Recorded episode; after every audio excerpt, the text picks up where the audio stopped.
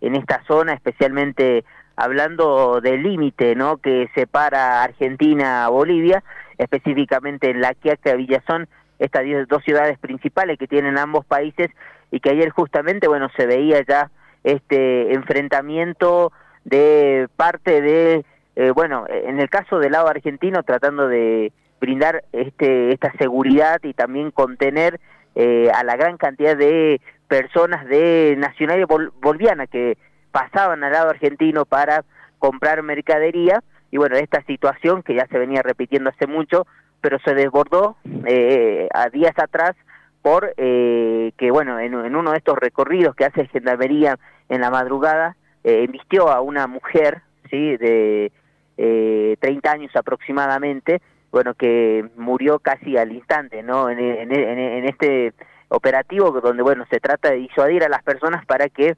permanezcan en sus eh, países y no se trasladen al lado argentino, teniendo en cuenta la emergencia sanitaria que atraviesa el país y la provincia, en este caso de Jujuy.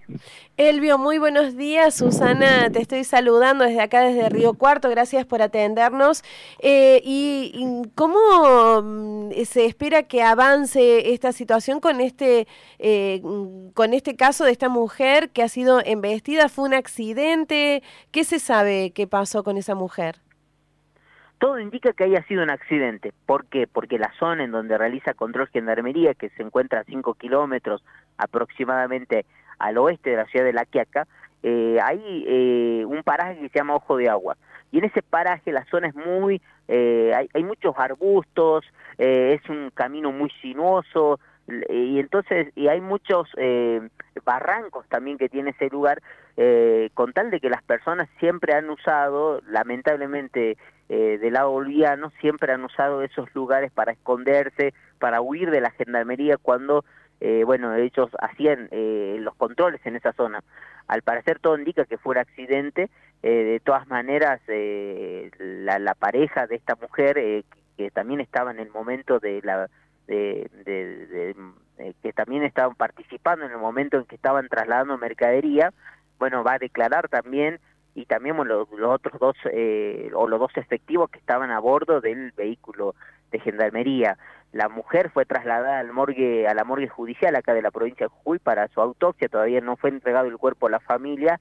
Bueno, acá también interviene la cónsul eh, en todo este eh, en todo lo que implica los, los, los trámites no para trasladar un cuerpo eh, del lado un cuerpo de nacionalidad boliviana en caso de esta mujer al lado eh, a su de retorno a su país no así que bueno esta es la situación. Hoy ayer eh, justamente eh, el municipio quiaqueño determinó de que los comerciantes mayoristas eh, cerraran por 48 horas eh, sus eh, o no brindaran atención porque a ver acá hay una situación particular. Entendamos también o hay que entender la, la el tema de eh, cómo está nuestro nuestro peso eh, allí en Bolivia, ¿no? Eh, esta situación cambiaria que favorece en este caso al lado a, los a nuestros hermanos bolivianos.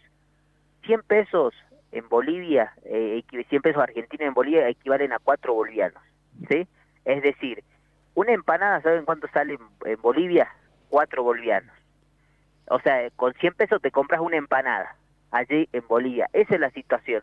Eh, de, o el valor que tiene hoy por hoy nuestro peso en el país boliviano. Entonces muchos de ellos saben que en este caso eh, su eh, moneda significa mucho, ¿no? Acá en Argentina y los mayoristas, ¿no? Que bueno acá se está pidiendo también un corredor comercial para que no opten por estos caminos no habilitados. muchos de estos mayoristas prefieren venderle mercadería a estos a estos paseros le dicen o a estas personas que se dedican al comercio allí en el lado eh, boliviano.